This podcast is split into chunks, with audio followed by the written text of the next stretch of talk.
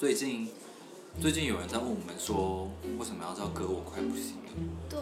这感觉是不是有点下流？有还是点色情，对，但其实一开始没有这个意思啊，完其全实一开始就是想要做一个 podcast，然后想要比较特别的名称，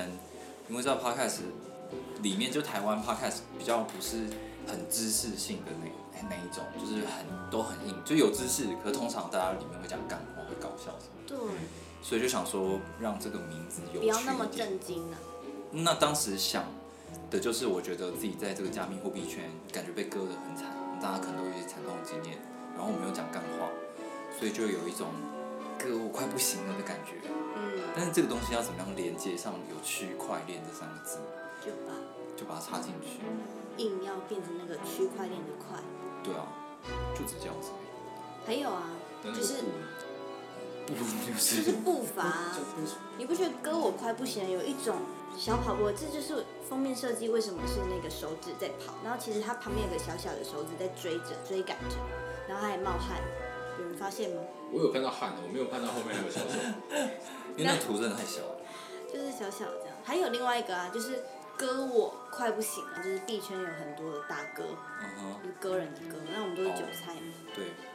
所以我们就不会割到快不行。哦对，歌我、哦、快不行了这样子。 说来惭愧啊，作为这个节目的主持人，我现在才知道 这个节目 的名称是什么，怎么来的。其实是很有寓意的，它不是表面上看的那么粗俗。它可以多重的去解释，嗯，叔叔有叔叔的好，比较有记忆点。对啊。或是有一种身为韭菜就很享受被割，所以就是割我快，不行。我是不太享受这样的一个 一个一个感觉有一啊。种很 M 的感觉。为了你是不是就是 M 啊？我看你我算是 M，但是我在币圈上面就是没有想要当 M。但你是 不是你在哪方面还是是就是 M？我说性格方面，性格方面算是 M，但是没有想要在币圈的这个领域当 M 这样。那姓氏就你确定这可以剪进去吗？你不要再乱开玩笑了。不管嘛？而且我们就已经被人家就是觉得说，哎、好像哥我快不行，然后又是三个男生，然后有时候又讲一些偏色情的干话，是不是比较下流节目？但其实不是，不是吗？不是下流的节目。我个人蛮喜欢这样的风格啊。我也是蛮喜欢的啊。好啊，所以就是如果对我们的那个节目名称有什么想要，就是你们以为的意思，也可以跟我们分享一下。你现在收听的是由区块链媒体链新闻所主持的 Podcast 频道。哥，我快不行了。 Hello，大家好，我是练新闻的 Jeff。我是韦德，那我们今天一样聊三个话题。第一个呢，就是 The Block 研究总监 Larry 跟币安创办人赵长鹏的爱恨情仇。那第二个呢，就是上市公司微策略，它计划发行债券募资，购买更多的比特币。第三是区块链技术公司 Blockstream 执行长 Adam Beck 提议更改比特币计价单位。那么，可能很多人并不了解 The Block 的 Larry 跟币安创办人赵长鹏之间的关系哦。其实本周有传出一个消息，就是这两个人他们打算在巴黎区块链周对谈。那对我们来说，这是一个让我们觉得非常有趣的消息，因为这两个人的关系非常的复杂。对，我们先简单介绍一下两位角色。首先，这两个人其实并不是一开始关系就不好，这两个人其实过去很好，而且赵长鹏他以前也都会转推 Larry 写的文章。那 Larry 这个人呢，是海外的区块链媒体的 Block 的一个很资深的研究员。对对对对，那他写的分析文章，还有他对一个市场的的趋势观点都，我个人都觉得非常非常的值得我们去去学习跟跟参考。嗯，对很有，趣我也我也蛮建议，就是大家如果有在用 Twitter 的话， 嗯，就是可以去 follow 一下。对，对对对，蛮有趣的啊，有时候也会表一下别人啊，然后有时候也会有专业认真的的研究报告。对对，那必安创办人赵长鹏这就不用讲了。好，那两个人其实都以前关系非常好，一直到 Larry 有一次他爆料说必安在上海有办公室，哦，呃，因为这件事情，那个谁赵长鹏一直说他这是不实报道，那 Larry 就坚持说他的报道是绝对正确的。嗯我怀疑他他一定是有线人啊，对啊，对不啊，然没办法知道这些事情。为什么我知道他？为什么我觉得他有线人？我们后面继续讲。嗯，反正赵长鹏就是坚称说，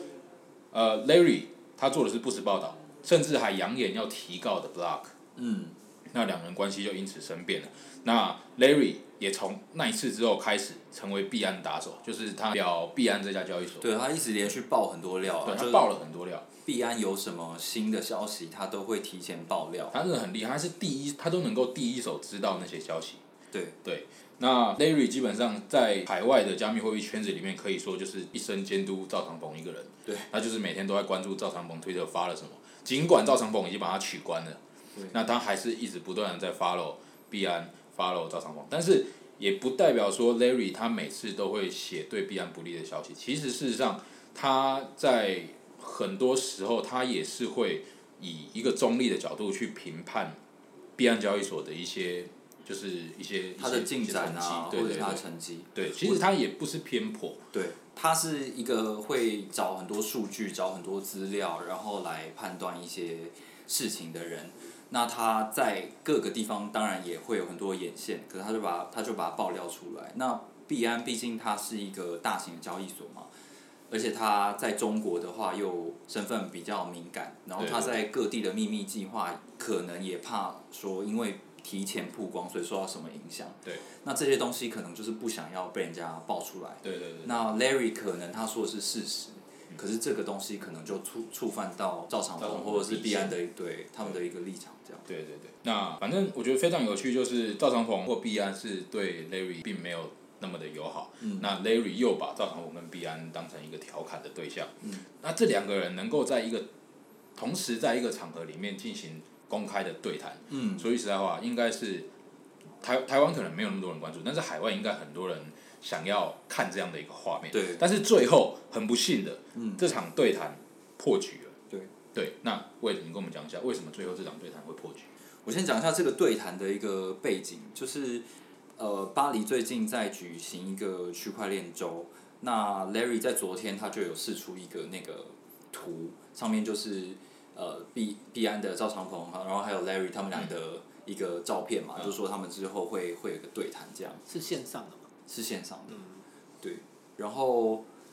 这呃，Larry 就是说，突然就发一个推特，就说他们这个对谈被取消了，然后他还在了解状况，他可能在五分钟或二十分钟之前就被通知说，哎，这个东西会延期，然后到最后呢，就是说被取消。那取消的原因是，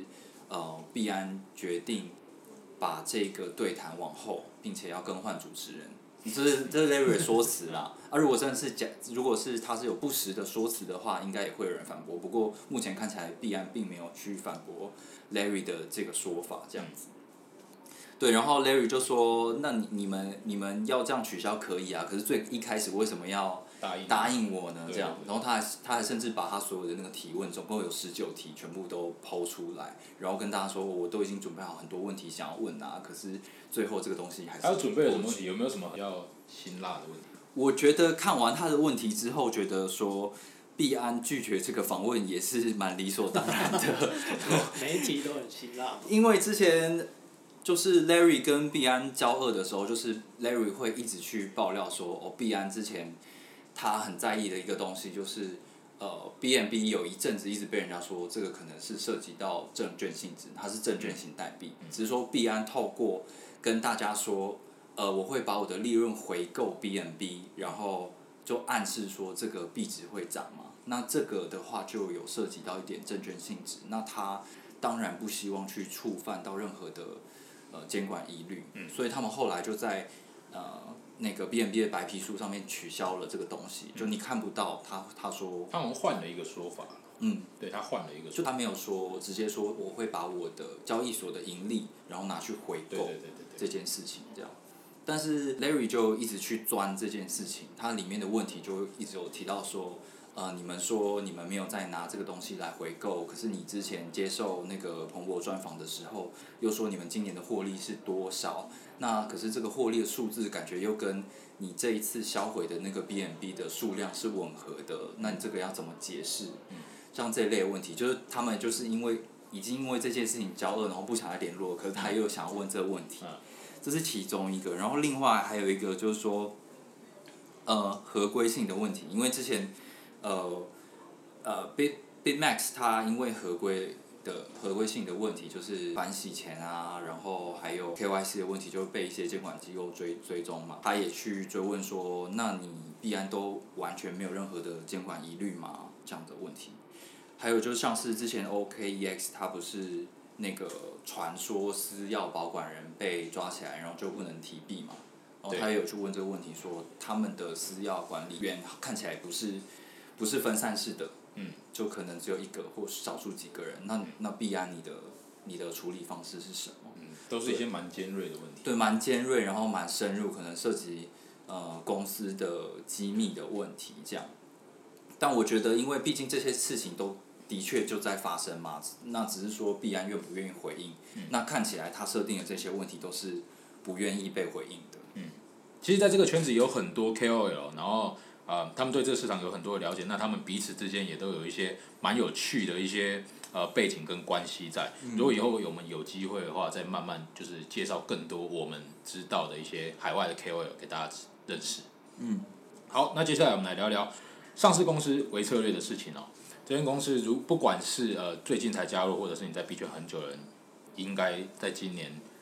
全部都是他们的新几闻。乎都是他们的新闻，他们几乎抢尽所有不管加密货币市场的的新闻媒体。对，那如果有听众不知道了，我们这边再跟大家复习一下。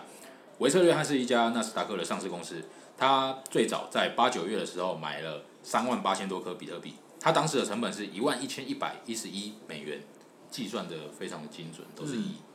那更有趣的是，它在十二月五号又加码了两千五百多颗，所以可以说它是目前上市公司里面持有比特币的量最多的一个企业。那尤其这家公司的执行长 Michael Saylor，他也可以说已经成为了比特币的布道者，他整天都在讲比特币，就对一直在跟大家 formal 比特币。他们的公司网站上面就有很多比特币的消息，然然后后最近还有跟 CZ 做一个什么线上对谈。对啊，对啊，对啊。它还有一个特别的网站，就是专门在教，就是比特币的教学，然后那个教学的网域叫做 hope.com，、希望，对，你就可以看到它有多 formal。那也由于他买了比特币，他可以说近期它的股价跟着比特币一起涨，大涨。对，那为什么它会大涨？其实有些人会推断说，除了比特币本身，就是因为比特币是它很大的持仓嘛，对，那除了比特币上涨导致这家公司的储备资产增加以外，有些人会说啊，因为这是呃在证券市场里面间接投资比特币最好的一个工具。嗯，就例如说美国知名空投机构香源研究公司，这间公司蛮厉害，大家可以去查查看。它今年十一月的时候就对微策略的呃股票发出长期买入建议，并设定了七百美元的目标价。哇他当时是说啊，目前想要在股票市场上交易比特币的话，对没有比这个更好的方式了。哦，对，所以呃，这些股票会涨，某部分也是因为大家对可能啊，也有可能是因为大家对比特币后市看涨，所以透过这样的方式去间接投资了比特币。嗯，但是最近又发生一个很有趣的事情哦，就是维策略呃这公司不知道是炒币，就是尝到甜头了，嗯，开始越来越激进，对，对，他发起了那个债券，他发行债券要募资，他打算要买更多的比特币。嗯，那花旗在知道这件事情之后，把这家公司的股票调就是降息了。然后那原因是什么？他他说的原因就是因为这家公司过度关注比特币。 OK，对，你觉得呢？你觉得这样这样子会过度关注吗？会太危险吗？应该有点有稍微有一点啊，因为你毕竟一家公司执行长他好像都没有在讲这家公司自己本身的没有嗯不业务，不务本业的感觉。感觉有一点有一点好像变成变成 trader 就专门在炒币的机构这样。对，它它现在的股价是跟过去比起来是成长了很多。成长了很多，真的成长了很多。然后我们有看了一下这个公司过去的财财报，就是它过去的盈利跟今年的盈利，其实今年的本身业务的盈利并没有特别的突出。呃，有稍微增加一点。对啊，对，好像是就是他的说法是说，因为他投资了比特币，导致有更多的人认识到这家公司，就是某种程度上是一个哦行也是销的广效果。告对对对，哦一种行销广告的作用，所以它的业务量有些微增加，但是没有，就是跟它的股价上涨是没有成一个正比的。对啊，就对是对有点太夸张了。对对对，那基本上它现在的股价本身也是算是跟比特币嗯啊荣辱与共嘛。它十二月一号比特币到高点，然后到现在，它的比特币下跌了嘛，嗯那它的股价也跟着下跌，它的股价从十二月一号到现在已经跌了超过二十趴，那了它解也也某种程度上也算，没那某种程度上也算是山寨币了嘛，可以对，在短时间内跌了二十趴，你有看我们写的那个债券募资的这一块吗？嗯他有说，就是你如果去买他们的债债券的话，年化报酬率是零点七五帕，年化报酬率零点九趴，对，其实是蛮少的。嗯对可啊是它其实有设定一个呃回购的期限，就是到二零二五年的时候，它可以把这个债券回购，然后你可以转成股票。嗯，那它收购价钱是优于当前股价的三十七趴这样子。嗯，所以用股价来算的话，其实其实你有是划算其实你是会赚的，但是你的前提就是说，它的股价不会跌到像以前一样。如果它跟跌到跟以前还没有买进比特币的时候的股价的话，其实你可能是会会是亏损的这样子。嗯嗯对，但是我刚刚看到这边有写说，这个研究机构他觉得这个伪策略它有到七百美元的目标价的话，那买这个债券的人其实是很赚诶、对啊，它就是翻顺便倍的说明，先说明一下、哦，目前维策略的股价是两百八十九美元，嗯哼，对，所以它它要涨到七百美元，其实还有很超大的空间，对啊，对啊，对啊，我很好奇，就是花旗把它评级下调，嗯这是一件很严重的事情吗？其实没有到很应严该重还，好嘛。其实还好，没有到很严重，因为就是花旗这家银行的分析师这家公司的股票的一个评级，嗯，对，这也不是什么很大的的一件事情，对啊，对，可能就是也某种程度上也有可能是那个分析师他自己的主观的认定，嗯，对啊，如果我有一大笔钱的话，然后我又认为在这几年的时间，它的股价是不会下跌到买比特币之前的这种状况的话，或许在投资上面还是蛮有保障吧。对于保守的投资人来说，哎，我记得那一天我们去参加活动的时候，不是有一个人也说他想要把公司的钱拿对来对投资比特币，啊，结果你跟他怎么说？我说这个东西在台湾可能还是要去研究一下，比如说你做账的时候要怎么做，呃，政府是不是需要有什么申请的过程之类的。可是因为台湾在这方面的对于虚拟货币的法规没有到很清晰，所以其实我也不知道解答是什么。嗯，那你有说他有他有说可以买，他是问你可不可以买吗？还是但我一定跟他说先先冷静一下、啊，我 毕竟你你你要不拿知道公他司有要是拿多少钱去买，对啊，这个很蛮危险的。蛮危险，真的蛮危险。但是现在看到，哇靠，这家公司又要募了，他他是要募，他这个债券是要几亿四亿，是不是？嗯哦然后改成五点五亿，对改成又5亿又又上调啊、他发布这他呃昨天发布这个债券的募资的公告的时候，就有又有在上调了。右上调，那他真的是要说哈了，这一波可以啊打算说哈了。但前提是有人愿要愿意买，就是你说买这债券嘛对，也是啊，微策略它这个债券募资的策略能不能实施呢？我们接下来再继续关注。基本上现在对微策略来说，它等于是整个是梭哈比特币了。那又有很多人会认为说啊，比特币可能会到二十万，可能会到三十万美元。如果真的有一天比特币价格到这个地方的话，微策略应该是整个市值会大幅的增长。对对啊，那刚哎讲到比特币价格涨到二十万、三十万美元，嗯，其实呃刚好有有发生一些呃，讲到比特币价格到二十万、三十万美元这种这种极高的区间，哇哦，那其实也呃带到了一些我们平常会听到的一些问题，就是可能可能听众朋友也常常听到这样的问题，就是你跟他你跟人家谈到比特币的时候，人家会跟你说啊，比特币太贵了，我一买颗不这么起。一贵，颗那么贵，我哪有那么多钱可以买？然后你就要跟他解释说，哎、不对不对，你不需要买一颗，你买一千也可以你啊，买一千也可以，你买一百也可以。就是你会发现，其实这个问题很常出现在我们的周围。对，那其实这这就是有一个问题，这、呃、这个问题很很很常出现在我们的周围。那原因是什么？原因就是因为我们的呃，不管是哪一家交易所，它的计价方式都是以一颗比特币来计价。哦，对不对？所以大家会很直观的认为说啊，一颗比特币就要这个价钱，嗯他不会想到说，哎、其实我可以买零点五颗，我可以买零点零零零零五颗，嗯对啊。那所以呃，区块链技术公司 Blockstream 执行长 Adam Beck 他就点出了这个问题，然后他提议说，哎，我们社群或者是这个产业的大家，或许可以去更改一下比特币的一个计价哼，单位。单位，那这边先大概跟大家科普一下比特币计价单位。其实我们就只要知道三个就好了。第一个，呃，在用另外一种话就是 coin 嗯英文来讲就是 coin，就是一颗、一颗比特币 coin。那那再来呢，就是 bit，bit 的意思就是百分百百万分之一颗比特币，好的，这是 bit。然后再来就是 set，就是大家可能也蛮常听到的冲一冲，一冲其实就是一亿分之一颗比特币。这个 SES 就是 Satoshi 的意思，就是比特币的发明者或发明的团队叫做中本聪嘛，中本聪就是那个 Satoshi Nakamoto，Nakamoto Satoshi，所以这个就是算是对他的一个一个一个尊敬、一个纪念的。对啊，那 Adam Back 呢，他就是提议把我们现在的计价方式从一颗改成百万分之一颗。百万分之一，对，其实你现在听会觉得说，哎，干嘛要改改成这样？但是其实他这样的提议是蛮合理的。我们可以用黄金来举例嘛，对不对？我们现在黄金计价方式不都是一盎司嘛？我们也不可能用一公吨的黄金嘛。嗯，我们如果用今天用一公吨的黄金的话，我们现在的金价会是六千四百九十万美元。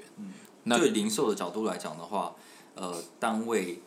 比较适宜，会让人家比较有购买对力对对对的，，而且这样子对大家对价格的波动，还有它的一些呃价格的变化，也不需要理解，就是可以很直观的去理解，嗯，不会那么复杂。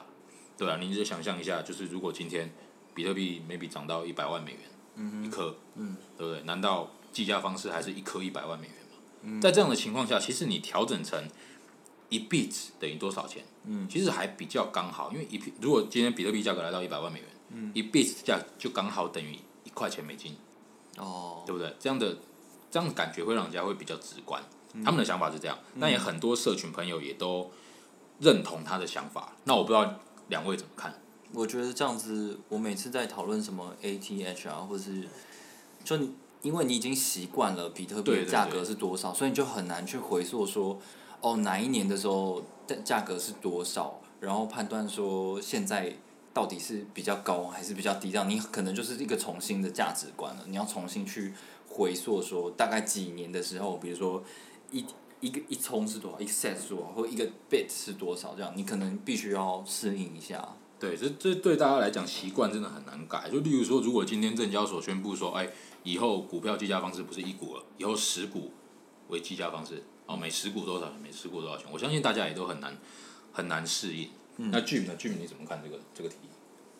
我也赞成，因为我一开始听到冲的时候也是很模糊，就很难跟比特币连接起来嗯的感觉。那比特币它英文拆开就是 Bitcoin 嘛，对对对，这样相对我也觉得比较容易理解。哦，你因为说他们用 bit 来 Bitcoin，计价对，用 bit 来哦，计价， OK 其实 Adam Back 他本来就很看涨，哦，所以他他本是来就他是看真的涨觉得有可能到一百万美元对这啊，样所，以他有这个想法，其实也不太意外。嗯，希望有一天真的来到一百万美元。如果真的来到一百万美元，我才不我才不 care 它叫 bit 还是叫 coin 还是叫哦，对啊，我才不 care，反正我哦，那所以这个 podcast 就就会结束了是吗？啊，如果他来到一百万美元，这个我相 podcast 信就结束他如果来到一百万美元，你也不会在 这里。不要这个不要剪进去。那 Adam Back 这个提议呢，有人支持，也有人反对。嗯但是我想，如果今天比特币价格真的能能够来到一百万美元的话，我相信这个问题对大家来说也都不是问题了。对，你也不会出现在这里，我也不会出现在这里。不要讲这种话，老板 会听哦啊！不要讲这种话。好的，哦，我还会在这里，我还会在这里。哦你还会那在你这会在这里吗？我跟你你怎么走我就怎么走吧，好啊，那今天的 podcast 就到这边了，谢谢大家。谢谢，谢谢大大。你想要关注区块链产业，但没有时间看文章吗？我们用说的给你听，那些练新闻没有写出来的主编心里话，都在“哥，我快不行了”。不想要错过区块链产业动态，现在就按下订阅按钮。我们每周一会不固定的更新当周时事哦。啊，这这这这期开头有要聊什么特别的东西吗？我可以我可以讲一下说为什么我们要做歌我快不行了，没有梗就没什么好讲的，跟啊，就想要有趣一点而已啊，要有梗啊，要有梗才有跟趣什啊。么？就是歌我快不行了，就有一种。不要跟我。因为我们在币圈里面都被割得很惨，对啊然后就说哦，割我我我就被割得那么惨，快不行了。对，啊然后一开始是这个想法，你你就跟我说有没有梗，凭知识证明，跟我我觉讲得这有一没有段梗，可以啊，对啊，有没有梗，有梗，你只要有自己有梗你就讲。你要让我有梗啊，啊我就我就讲上去，你就接我话，对啊，你要让我，我们是梗是互相互相产生出来的化学作用， 不一定 get 得到。对，因为韦德最近我看不起靠啊背那你就用你平常那时候的情绪来 讲就好了。可是我也不是被割啊，我只是自己犯不贱。一样啊，就是有人割你嘛。被对手。啊